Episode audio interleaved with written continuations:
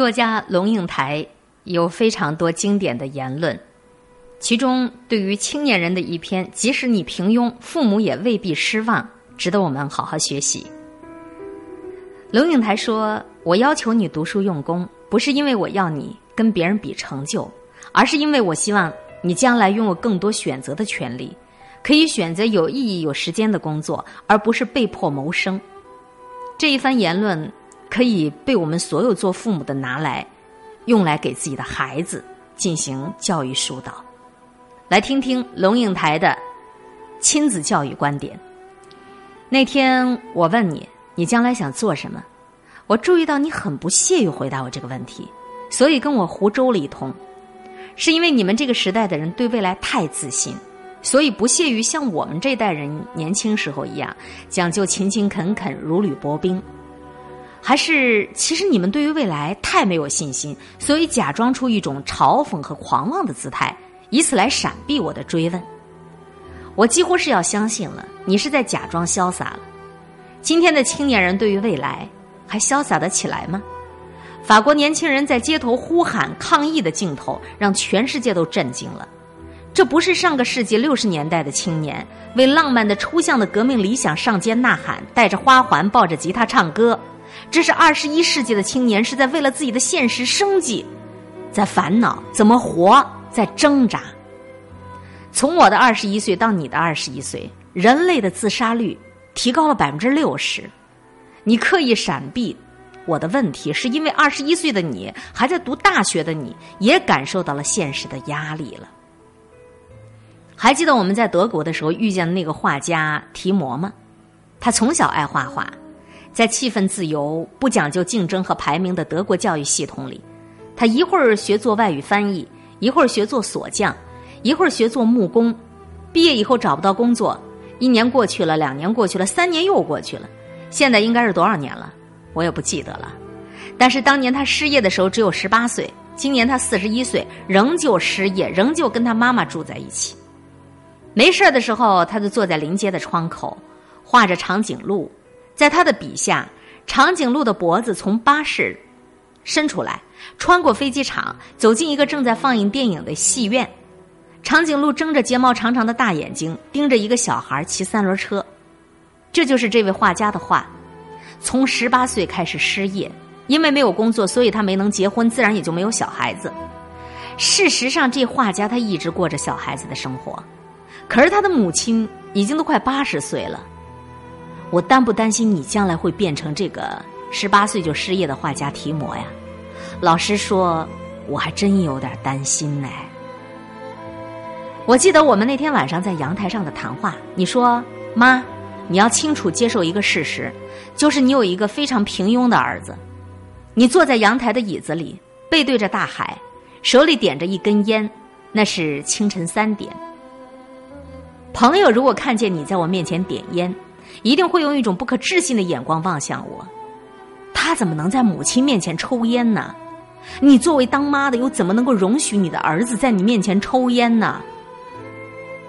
我其实认真的想过这个问题。我不喜欢人家抽烟，因为我不喜欢烟的气味更不喜欢我的儿子抽烟，因为抽烟可能给他带来致命的肺癌。可是我的儿子已经二十一岁了，他是一个独立自主的成人。是成人，他就得为他自己的行为负责，也得为他自己的错误承担后果。一旦接受了这个逻辑，他决定抽烟，我要如何不准许呢？我有什么权利，有什么权威来约束他呢？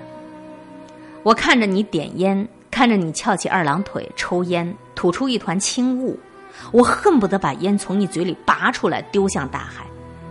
可是我心里对自己说：“请记住，龙应台。”你面前坐着一个成人，你得对他像对待天下所有其他成年人一样。你不会把你朋友或一个陌生人嘴里的烟拔走吧？所以你就不能够把眼前这个人嘴里的烟拔走。他早已经不是你的孩子，他是一个别人。青年的成长是一件不容易的事儿，大家都知道。但是想要抱着你，想要护着你长大的母亲学会放手，把你。当成某个程度的别人，也真的不容易呀。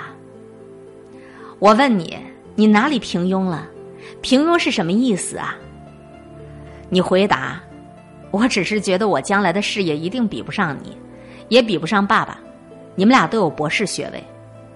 听到这句话，我有点惊讶。我几乎可以确定，我不太可能有我爸那样的成就，更不可能有您那样的成就。我可能就是一很普通的人，普通的学历，普通的职业，不太有钱，也没有什么名气，一个最最最最平庸的人。你仍然自顾自话，你掐灭了你的烟头，妈，你会对我失望吗？现在我已经忘了当时跟你怎么说的，说我不会失望，不管你做什么我都高兴，因为我爱你，或者很不以为然的跟你争辩平庸的哲学，或者很认真的试图说服你，说你并不平庸，只是还没有找到真正的自己。我不记得了，不记得跟你说什么了，但是我可以现在告诉你，如果你平庸，我是否会失望？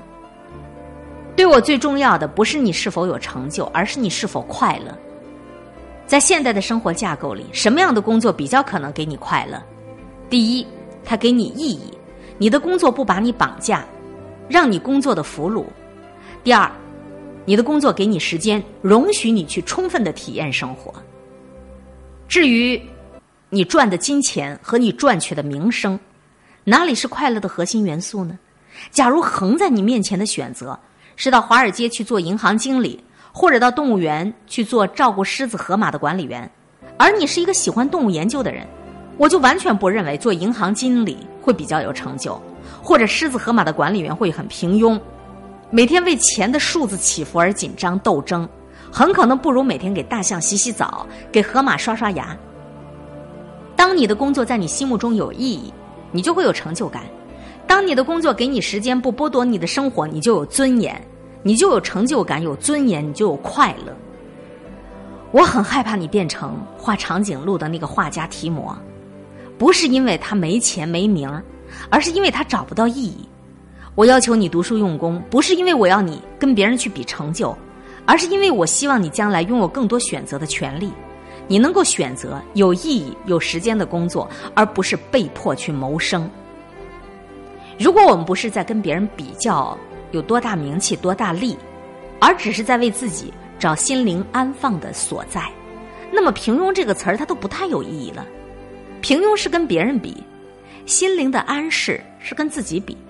千山万水走到最后，我们最终的负责对象还是自己这两个字，对不对？因此，你当然没有理由去跟你的上一代比，或者说为了符合上一代人对你的想象而活。同样的，抽烟不抽烟。戒烟不戒烟，你也得自个儿对自个儿去解释吧。从妈妈的角度看孩子的世界不困难，困难的是妈妈会蹲下来，保持跟孩子一样的高度看世界。我们都是一样的生命，我们彼此尊重，我们一起成长。我慢慢的、慢慢的了解到，所谓父女母子一场，只不过意味着，你和他的缘分就是今生今世。不断的在目送着他的背影渐行渐远，你站在小路的这一端，看着他逐渐消失在小路转弯的另一端，而且他用背影告诉你，不必追。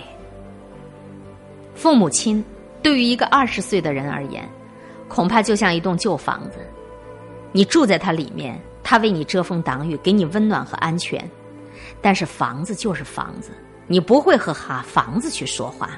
你不会跟房子去沟通、去体贴它、去讨好它。搬家具的时候碰破了一个墙角，你也不会去说对不起。父母啊，他只是你完全视若无睹的住惯了的旧房子吧？我猜，大概要足足等二十年以后，你才会回过头来，开始注视这没有声音的老屋子，发现它已经残败衰弱，逐渐逐渐的走向人生的无、宇宙的灭。那个时候，你才会回过头来深深的注视。所谓父母，就是那不断的对着背影，既欣喜又悲伤，想追回拥抱又不敢声张的人呐。快乐是可以分享的，快乐需要一些过程，快乐。总是能被记得，因为记忆只留下美好的。你是你自己的作者，何必写那么难演的剧本？说的太多了，我只是不要你不快乐。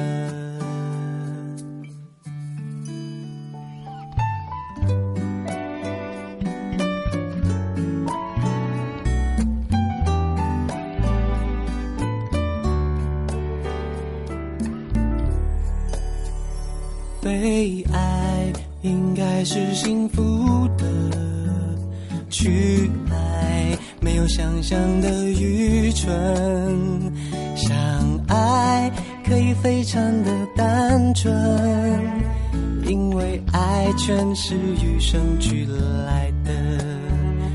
你问我怎么那么深？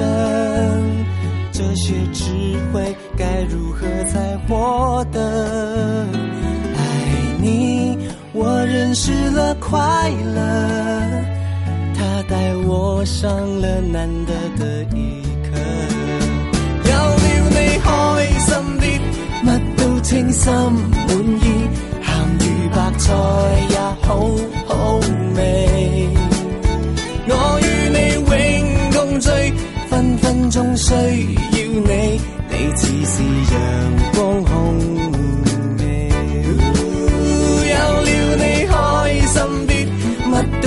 心满意，咸鱼白菜也好好味。我与你永共聚，分分钟需要你，你似是阳光空气。你问我。怎么那么深？这些智慧该如何才获得？失，了快乐，它带我上